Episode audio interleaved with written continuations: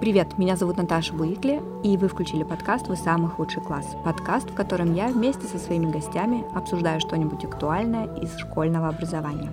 Во втором сезоне подкаста я буду чаще знакомиться с учителями, которые работают в разных школах, в разных городах, ведут разные предметы и, возможно, имеют разные взгляды на образование. По-моему, вот это разное – отличный повод, чтобы поговорить. Сегодня и начнем. Но прежде чем я познакомлю вас с моим сегодняшним гостем, хочу рассказать вам об одном дружественном подкасте. Это подкаст «У вас будет билингвенок» про раннее введение иностранного языка в жизнь ребенка и билингвизм. Ведущая подкаста Саша Юсупова, преподаватель английского языка и мама двуязычного мальчика Ромы, со своими гостями делится лайфхаками, как сделать так, чтобы ребенок владел английским как родным, даже если вы никогда не были и не собираетесь жить за границей. Слушая Сашин подкаст, веришь, это возможно. В описании к этому эпизоду я обязательно оставлю для вас ссылку на подкаст. Знакомьтесь, и у вас будет билингвенок. А сегодня в гостях у меня Оля Супотина, учитель начальных классов, репетитор и учитель по математике. Мне посчастливилось поработать короткий промежуток времени с Олей в школе в Екатеринбурге. Почему посчастливилось? Потому что творчество, креативность, критическое мышление, искренняя любовь к математике, умение и в офлайн, и в онлайн, юность в конце концов. Это все про Олю Субботину. И я рада, что наконец познакомлю вас с Олей. Оля, привет. Привет, Наташа. Скажу тебе честно, я ровно год назад, когда только-только подбиралась к старту подкаста, и у меня были только всякие записочки, списки тем, списки гостей. Ты в этом списке была сразу. Но я понимала, что к учителям я подберусь только, скорее всего, во втором сезоне, по большей части. И так и вышло. И вот я целый год ждала, чтобы наконец с тобой встретиться, и очень рада. Кстати, получается, что год назад ты еще была только репетитором, я думала, что мы будем с тобой говорить про репетиторство и про математику, а тут ты еще за это время успела в школу устроиться, и я хочу поэтому от тебя знать про школу все. Давай начнем вот с чего. Расскажи, почему все-таки школа? Во-первых, мне тоже очень приятно быть здесь. Я слушаю твой подкаст, поэтому мне очень приятно стать его частью. Почему школа? А, ну, знаешь, у меня есть такое ощущение, что я всегда этого хотела. Всегда хотела пойти в общеобразовательную школу. Особенно остро это ощущалось, когда я училась на первом курсе в педагогическом университете. Я ждала практику, чтобы пойти в школу. И когда я пришла на практику, я даже, в принципе, чувствовала себя там нормально. Мне все нравилось нравилось, и вот эти все общепринятые нормы работы в школе я воспринимала как данность. Спустя время я начала работать в онлайн-школах сначала, затем в частных школах, и я очень многому за это время научилась и поняла, что те методы, которые в школах используются общеобразовательных, мне не совсем близки и уже на, на моем новом, так сказать, уровне не совсем понятны. И вот прошло еще несколько лет, и я осознала, что я готова пойти в школу, но не с точки зрения даже какого-то изменения системы, а с точки зрения поработать внутри системы и вообще проверить, а можно ли внутри нее работать по по-другому. В рамках системы оставаться внутри нее, быть ее частью, но при этом не менять своего мышления и не подстраиваться под систему. Вот такой был эксперимент, он начался в августе этого года, пока идет хорошо, я довольна. Это эксперимент, если быть честной. Ага, значит, нам надо будет с тобой встречаться ежегодно, чтобы понимать, как развивается эксперимент, какие результаты. Но давай пока поговорим о том, что есть сейчас, какие трудности, радости, открытия тебе приносит работа в школе.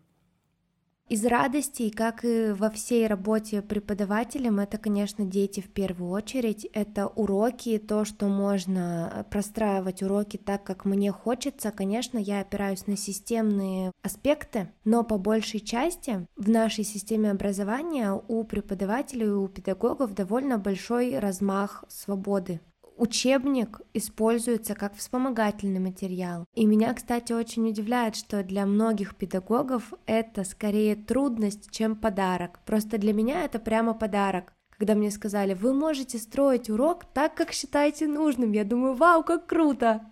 Сколько у меня будет простора для творчества, я смогу реализовать все, что хочу. Но многие педагоги, наоборот, очень расстроились, потому что для них вот учебник — это такой фундамент, то, на что нужно опираться. С другой стороны, я понимаю это желание привязаться к учебнику, потому что это проще, это структура, все понятно, но что-то лишнее, да, не нужно придумывать. Поэтому здесь, э, конечно, учебник с одной стороны облегчает, с другой стороны очень ограничивает. Как и любой инструмент, это две стороны одной медали. Из радостей это, конечно, наверное, ну не все, но такие самые ключевые. Трудности тоже для меня, я бы не сказала, что они прямо очень э, весомые, потому что здесь больше даже не трудности, а особенности, к которым я была готова. То есть это большое количество журналов и отчетности, это большое количество э, руководства и различных странных мероприятий и других подводных камней этой системы, о которых я, наверное, не буду прямо проговаривать, а то вдруг мне еще попадет за это. Вот это еще одна трудность, например. Нужно быть очень аккуратными со своими словами, со своими действиями. Это касается и соцсетей, и общения с родителями, и других каких-то, наверное, моментов. Про открытие я бы сказала, что, наверное, основное э, для меня открытие стало то, что система на самом деле не такая жесткая, как мне казалось, э, но и не такая гибкая, как мне бы этого хотелось. Если вторая часть не так сильно меня э, удивляла, то первая меня действительно немножечко даже поразила в том смысле, что действительно много свободы есть. Вопрос в том, хотим ли мы ей пользоваться и умеем ли мы ей пользоваться. А это, может быть, еще зависит от администрации конкретной школы? Я, если честно, считаю, что мне повезло в этом вопросе. Есть такое ощущение, потому что действительно администрация в нашей школе очень открытая и много думает о персонале. Конечно, они не освобождены от всех вот этих э, формальностей. И у меня в этом вопросе нет никаких претензий к нашей администрации, потому что я понимаю, что они тоже не могут этого избежать, не могут это обойти. А как с коллегами у тебя складываются отношения?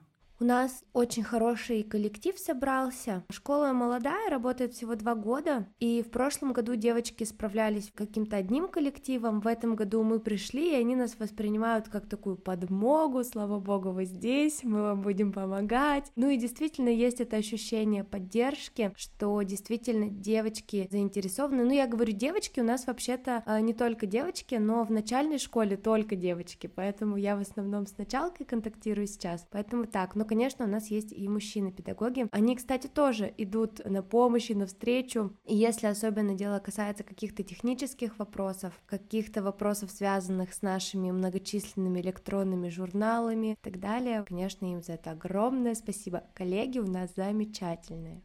Расскажи про своих первоклашек. Чему ты их учишь, хочешь научить? Если не говорить про цифры, буквы, это все понятно. В первую очередь хочу научить их ответственности, потому что мне кажется, что это такой фундамент, с которым они дальше пойдут, и со мной 4 года им учиться. Если их в первом классе ответственности не научить, то я, мне кажется, намучаюсь. Ну и учителя среднего звена потом с ними намучаются, да и они сами потом намучаются, если они эту ответственность не прокачают. Поэтому с первых дней я говорю им о том, что они несут ответственность за свою учебу, за то, что они приходят в школу вовремя, за то, что они собрали свои рюкзаки. И у нас уже вторую, третью неделю отпал вопрос о том, что мама мне не положила тетрадь, мама мне не положила спортивную форму, мама долго собиралась, поэтому мы опоздали и так далее. Когда эту формулировку от ребят слышала, я им всегда проговаривала, это не мама учится у меня в классе, это не мама опоздала ко мне на урок, и это не мама сейчас сидит без тетради, это вы сейчас без тетради, и у вас этой тетради почему почему-то нет. Это значит, что вы не позаботились о том, чтобы она у вас была. Или, например, а мама мне не сказала, что будет физкультура. Ну а вы у мамы спросили, будет ли физкультура? И мы научились, мы говорю. Ну, мои первоклассники научились. К концу первой четверти вообще не было таких формулировок. И они у меня знают, что формулировка «мама что-то для меня не сделала» никогда у нас не прокатывает. А как ты это делаешь? Через разговор только или есть у тебя какие-то, может быть, инструменты наглядные? О, Класс, спасибо, что ты мне напомнила. Да, я им составила памятку картинками о том, что у нас должно быть в рюкзаке, о том, что у нас должно быть в рюкзаке на любом предмете. Это дневник, пенал, цветные карандаши. И э, конкретному предмету, там русский язык у нас вот такой учебник с такой картинкой, вот такая тетрадь. Изначально с родителями договорились, чтобы у ребят были тетради одного цвета, чтобы они понимали, что цвет, цвет соответствует предмету. А, и поэтому у нас там желтая тетрадь это математика, зелененькая обычная тетрадь это прописи, там какая-нибудь голубая это музыка и так далее. По большей части нужно разговаривать и еще своим примером, наверное, показывать. Еще мне кажется, здесь важно, чтобы родители поддержали. Как у тебя с этим? Получается ли просвещать родителей?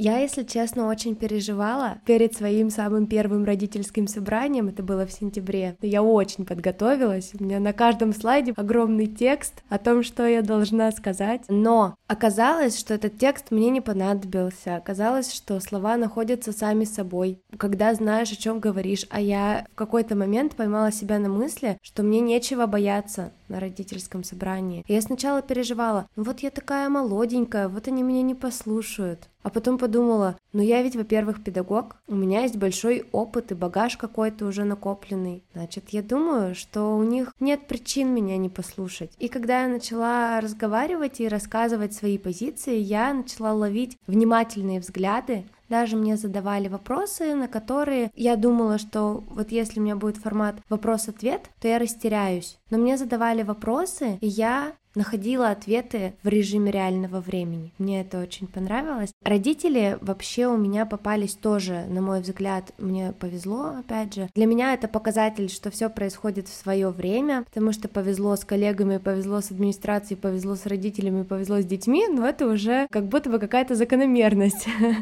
прослеживается, слишком много везения. Поэтому я думаю, что здесь есть какая-то еще подоплека энергетическая, но не будем об этом. Родители идут навстречу и соглашаются с моими идеями, с моими методами. Я изначально проговариваю свою идею детям, потому что, ну, она рождается там в процессе. Вот мне сейчас пришли и сказали, что мама не положила, у меня появилась идея, я сразу же проговорила о том, что это нам не подходит, мама не положила. И тут же после занятий я пишу родителям в чат. То, что касается поддержки моих идей, я встречаю в основном э, такую открытость и желание попробовать. И даже иногда спрашивают у меня совета, как вы считаете, как лучше поступить, ребенок так вот себя ведет. И мы вместе придумываем. А конфликты какие-нибудь возникали уже? Да, я такой человек, я стараюсь конфликты не то чтобы избегать, но предотвращать с меньшей кровью. А для этого я вот заметила, что нужно понять исходную причину этого конфликта. Иногда я замечаю, что причина конфликта просто в том, что некоторым людям нравится конфликты создавать именно с точки зрения внимания и вот этой вот обмена этой энергией. Но я не готова делиться такой энергией. Мне вот кажется, что нужно это как-то остановить. Я стараюсь через понимание, ну пытаться на самом деле понять, почему они так реагируют. Когда я им говорю, что Понимаю, конечно, ваши чувства. Да, это действительно неприятная ситуация. Но, к сожалению, мы сейчас можем сделать только вот это и вот это. Я могу вам помочь вот так, вот так. Если это вам подходит, давайте будем действовать. Если нет, Давайте вместе подумаем, может, мы какую-то другую, новую, удивительную таблеточку изобретем, которая нам поможет в этом вопросе.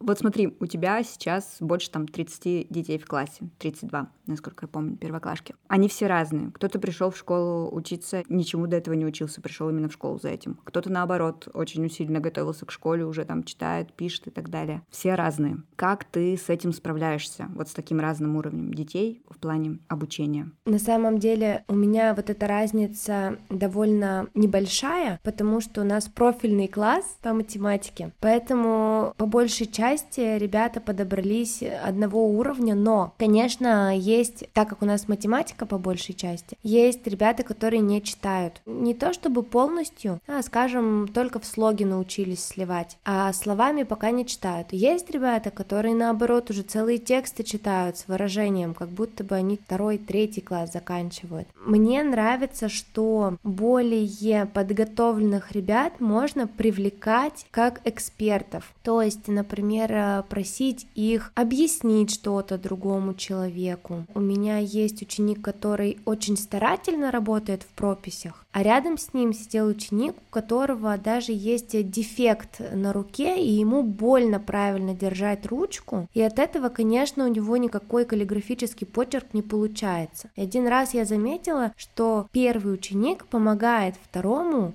но не объясняя, а делая за него. И тогда мне пришлось всему классу объяснить, что если вы хотите проявить себя, показать свои знания, и при этом рядом с вами сидит человек, который пока еще до вашего уровня не дошел, вы можете ему помочь, но только через объяснение, потому что когда мы объясняем, мы с вами закрепляем, когда мы объяснили, человек с этим знанием пойдет дальше, когда вы сделали сделали за другого, с этим человек никуда не пойдет. Он как не умел, так и не умеет. И ваша помощь совсем не помощь, а наоборот, вы просто забрали у человека возможность научиться. И вот этот разговор на самом деле повлиял на ребят, э, многие стали действительно помогать. Плюс здесь работает в общеобразовательной школе, мне кажется, да, наверное, и не только, это коллективная ответственность. То есть, э, например, в начале урока я отворачиваюсь э, к доске на 3 секунды и говорю, что ряды готовятся, а я смотрю, как вы готовы к уроку. То есть там нужно вот эти все формальности нам соблюсти. Встать, э, чтобы был на столе порядок, чтобы рюкзак висел на черной ручке, был застегнут и так далее. В общем, все эти формальности мы должны соблюсти, и они готовятся. Из-за того, что, например, пара учеников на ряду еще не успевают, кто-то помогает. Давай, я уберу, там у тебя на партии, а ты стул свой поправь уже скорее. Я не просила об этом, они это сами как-то сгенерировали, но это все произошло вот после разговора о том, что помощь своему однокласснику, она должна какой-то прок приносить для одноклассника, помогая наводить порядок, видимо, они тоже какую-то пользу в этом увидели. А ты когда говорила про рюкзаки застегнутые, висящие на черных крючках и хихикала, это потому что правило спущено сверху? Ну смотри, это правило, которое я э, заметила у другого педагога. Получается, я веду только русский, математику, окружающий мир и письмо, и литературу, получается, еще. А ИЗО, например, у нас ведет заместитель директора, она уже со стажем учитель начальных классов. И когда я увидела, как у нее дети сидят на уроке, без крика, без агрессии, то есть она спокойно, но четко. И я поняла, что вот детям в этом возрасте без четкой инструкции просто сложно. Поэтому я галочку себе в голове поставила, что любое действие, которое я хочу до них донести, нужно сопровождать очень подробной инструкцией. Поэтому они четко знают каждый шаг, что нужно сделать в начале урока, во время урока, чем мы пишем, чем мы рисуем, как ставить линейку. То есть, если там у нас тема сантиметр, я проговариваю не просто начертите сантиметр, положите линейку так, чтобы она лежала на нижней строчке клетки. Прижмите ее всеми пальчиками и так далее. Там еще разобраться надо, как ее правильно положить, удержать, чтобы она не уехала. Или там кладут линейку и чертят не сверху, а снизу. Да, да, ну, просто очень много вот таких вот нюансов, которые, оказывается, нужно проговаривать. Но это было, кстати, наверное, одним из открытий. А, кстати, были еще какие-то такие моменты, которые ты переняла у твоих коллег?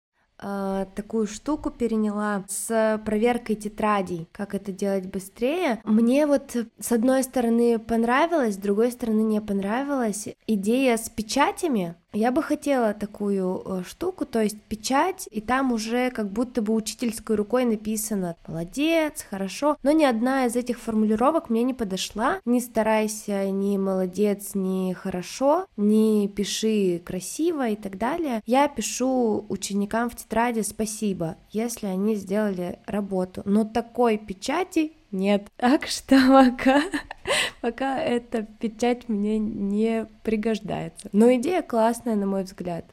Давай про это, кстати, поговорим. Мне тоже все это не нравится. Вот в первом классе наклеечки еще есть. Какие у тебя планы? Ну, сейчас я поняла, что ты пишешь спасибо ребятам. Как вообще ты планируешь оценивать ребят? И особенно в том случае, когда мы говорим не про отметку, не вот про этот балл или солнышко и так далее, а именно про оценку как обратную связь ребенку.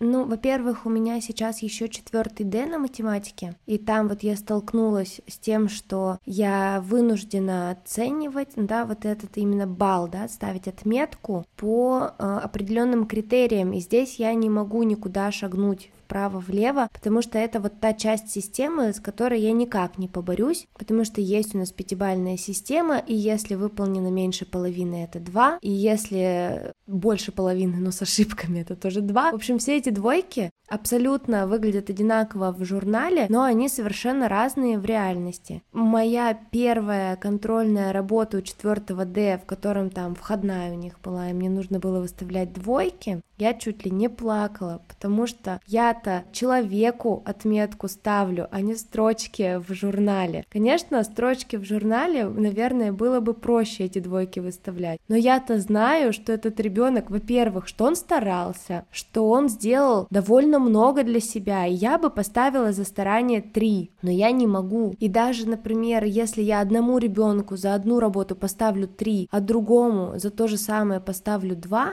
или там за то же самое самое поставлю наоборот 4, то ко мне будут вопросы, а вы по какому принципу оцениваете? Поэтому я взяла для себя за правило, что я всегда проговариваю детям о том, что вот вы сейчас получили отметку, это субъективная оценка вашей работы. Она не говорит о том, что математика у вас больше никогда в жизни не пойдет, о том, что вы будете все время писать на два. Я также проговариваю, что вот если даже я выставляла двойки, я им проговариваю, это такие разные двойки, но я не могу поставить вам другую отметку. Поэтому четвертые у меня знают, что эта отметка это всего лишь оценка конкретной работы по конкретным критериям, но она никак не относится ни к моему отношению к этому человеку. Я действительно могу не привязываться к отметке и понимать, что человек работает вот так, как работает, и быть довольной тому, что он уже пришел на занятие и сидит и пытается слушать, когда в него самолетик летит от его товарища.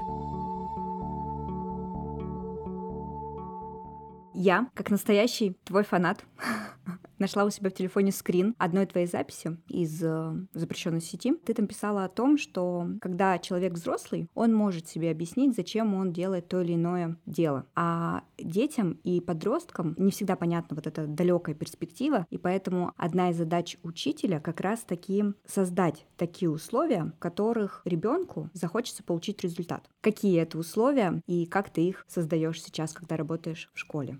Для меня условия, в которых хочется работать, это условия, в которые тебе хочется приходить. То есть это место, куда тебе хочется приходить, или человек, с которым тебе хочется взаимодействовать, или это тема, которая тебе очень интересна. Не всегда детям интересна тема, э, которой они занимаются, ну, например, там математика, та же самая, она, к сожалению, интересна не всем, однако есть э, способы, как заинтересовать ребенка этим предметом. В частности, это учитель, если урок построен на том, что ребенку просто интересно с учителем хотя бы, пусть даже это будет не через контекст математики, да, разговаривать. Но если учитель может в разговоре вплетать математические аспекты и показывать своим примером любовь к предмету, рано или поздно эта любовь может передаться и его ученику. То же касается комфортной атмосферы. Если ребенку, да любому человеку, если ему некомфортно, он не сможет э,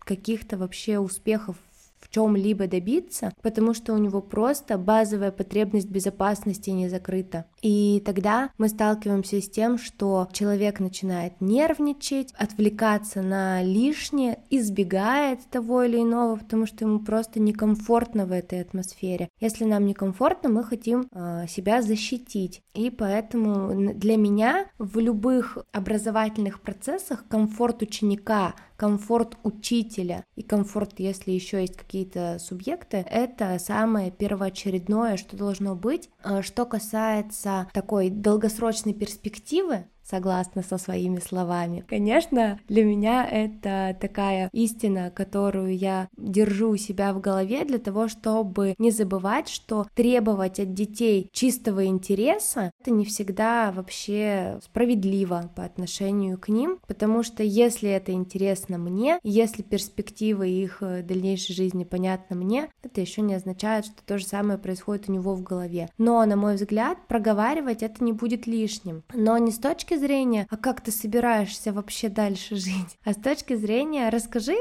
как ты представляешь свою жизнь, чем бы ты хотел заниматься? Мне кажется, что такие разговоры способствуют э, самоопределению и даже профессиональной ориентации в будущем лучше, способствуют лучше, чем общение с профориентологом в школе, общение с психологом в школе и так далее. Потому что мне кажется, что ну, самый главный педагог в жизни ребенка это родитель. И именно родитель через разговор с ребенком формирует у ребенка представление о мире и в том числе о нем самом первоначально правильно. И он формирует у ребенка навыки, с помощью которых э, этот ребенок в дальнейшем сможет себя каким-то образом определять. И я этим очень пользуюсь на уроках и разговариваю с детьми и вплетаю в образовательные беседы жизненные контексты и, конечно, свои принципы и свою философию, но я с ей просто с детьми делюсь. Давай, кстати, поговорим про твои уроки. Какие еще ты используешь фишки в своем первом классе? Поделись. Делюсь. У меня есть э, не то чтобы фишки, я их так не воспринимаю. У меня скорее сложилась за время преподавания какая-то система моих принципов. Для меня это такой фундамент, на который я опираюсь в любой ситуации. То есть не только в учебе, но в основном, конечно, в своей профессиональной деятельности. Мне очень важно, чтобы ребенку было комфортно, я уже об этом сказала. Во-вторых, э, мне важно общаться с ребенком на одном уровне.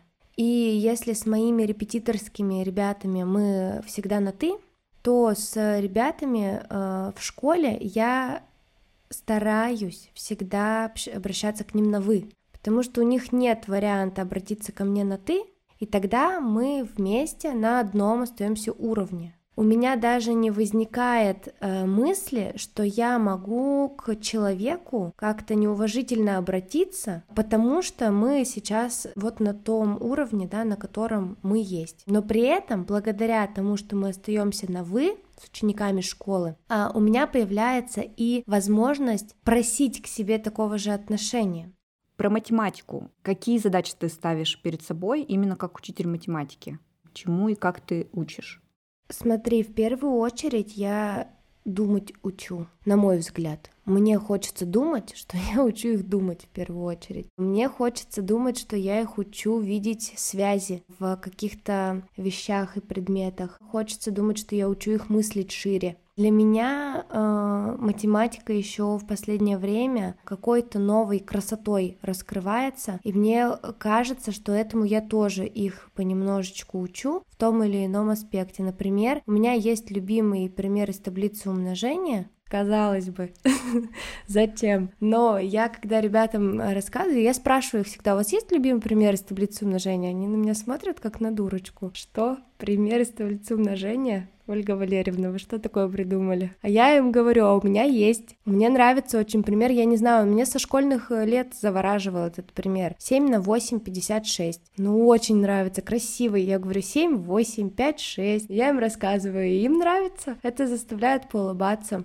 Я учу замечать математику в реальной жизни. Недавно у нас в четвертом Д была тема век, и я была в очень хорошем настроении и рассказала им, что у меня есть э, намерение пожить в трех веках. Мы выяснили, что в классе я единственная жила в 20 веке, а все там даже и не побывали. Я сказала, что я была в 20 веке, и сейчас я в 21 и есть у меня намерение в 22 тоже заглянуть. А значит, нужно прожить сколько лет, и мы высчитывали, что хотя бы 103 года я должна прожить. Вижу цель, как говорится. Мне кажется, что самый важный инструмент э, в арсенале учителя это, конечно, пример свой собственный. Поэтому, если у педагога есть заинтересованность в своем предмете или в педагогике в целом, то это уже 50%, наверное, успеха. Второй важный инструмент — это диалог с учениками и возможность их слушать. Если прям про конкретный инструмент, как я объясняю неправильные и правильные дроби, Могу поделиться секретом, это уникальная информация.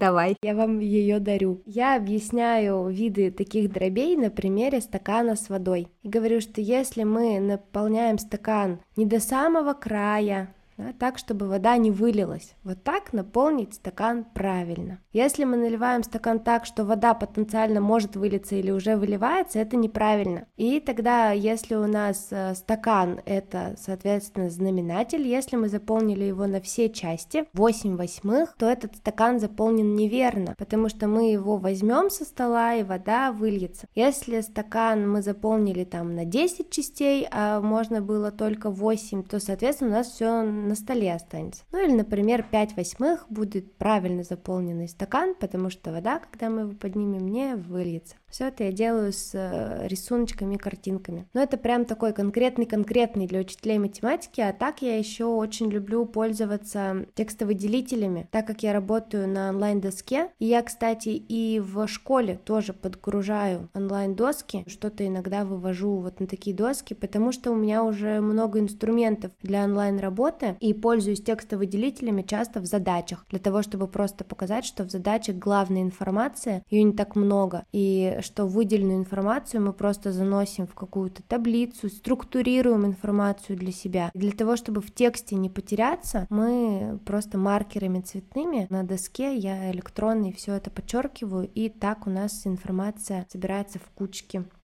Получается, что у тебя две роли основные, вот профессиональные, роль учителя и роль репетитора. Было сложно переходить из одной роли в другую? Было сложно только, наверное, организовать процесс. Даже не, только, не столько организовать, сколько понять, как организовать. Когда я поняла, как организовать, организовать уже несложно было. Все-таки, конечно, изначально шла в школу с какими-то возвышенными целями о том, что нужно постараться в систему именно как-то на нее повлиять. Вот я вот так не буду делать, никогда в жизни так не буду делать. Но оказалось, что некоторые инструменты работают. Вот, например, я решила для себя, я замечания в дневник писать не буду. Но потом мне еще коллеги подошли и сказали, что если в дневниках не будет записей, получается, что ты никакую работу с детьми не проводишь, и если вдруг какая-то проверка, то с тебя спросят. Ты скажешь, а я говорила, а я им рассказывала. Они скажут, а где доказательства? Поэтому записи в дневниках я, конечно, старалась сначала избегать, потом осознала их как неплохой инструмент, если правильно им пользоваться. Опять же, изначально записи в дневниках для меня были в каком-то абсолютном зле, но потом я поняла, что любая абсолютность э, не приводит ни к чему хорошему, поэтому просто нужно правильно пользоваться тем, что мы имеем. Надо там просто иногда еще какие-то радости писать. Ну вот когда замечание не какого-то поведения со знаком минус, но и со знаком плюс, например, там полил все цветы в классе. Да, кстати, да. Отличная идея, беру на вооружение, спасибо. Это тебе спасибо, потому что родилось только сейчас в голове по ходу нашего с тобой разговора. Я знаю, что ты еще занимаешься музыкой, и у меня вот какой возник вопрос. То, что ты сама ученица и учишься играть, помогает тебе в работе? Что-то ты берешь из этого?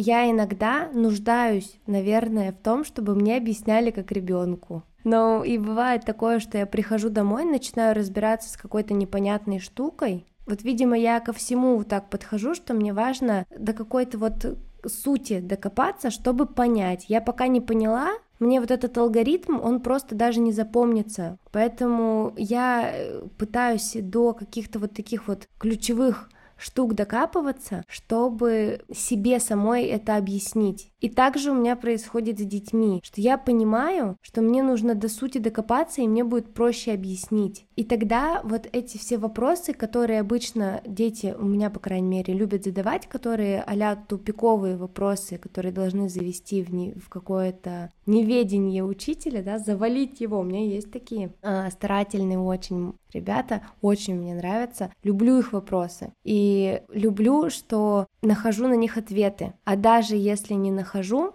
то мне не стыдно в этом признаться. Мы вообще подходим уже с тобой к концу, но я приготовила новую рубрику, и мы будем с тобой ее открывать. Я задам тебе сейчас пять вопросов для твоих коротких ответов. Как это называется? Блиц-опрос, по-моему. Мне почему-то показалось, что именно ты поддержишь меня в этом начинании. Я вообще любое начинание поддерживаю всегда. Поехали. Если бы ты не была учителем, то кем бы ты хотела быть? Библиотекарем. Если бы ты могла встретиться с любым известным математиком, кто бы это был и почему? Софья Ковалевская, потому что она первая женщина-математик. Какой вопрос от ученика тебе особенно когда-то понравился, запомнился или, может быть, удивил? Из последнего, что было до того, как все появилось? Если бы ты могла устроить учебный урок в любой точке мира, куда бы ты отправилась? Хм, в Индию. Какой урок или тему ты бы хотела добавить в учебный план? Я бы добавила урок исследования себя, мне кажется, полезно. Я просто любитель. Ура, Оль, я тебя благодарю. Я очень рада, что мы с тобой наконец поговорили. И мы сегодня часто говорили про везение. Лично мне кажется, что повезло с тобой и школе, в которой ты работаешь, и родителям, и всем твоим ученикам. Спасибо, очень приятно такие слова слышать.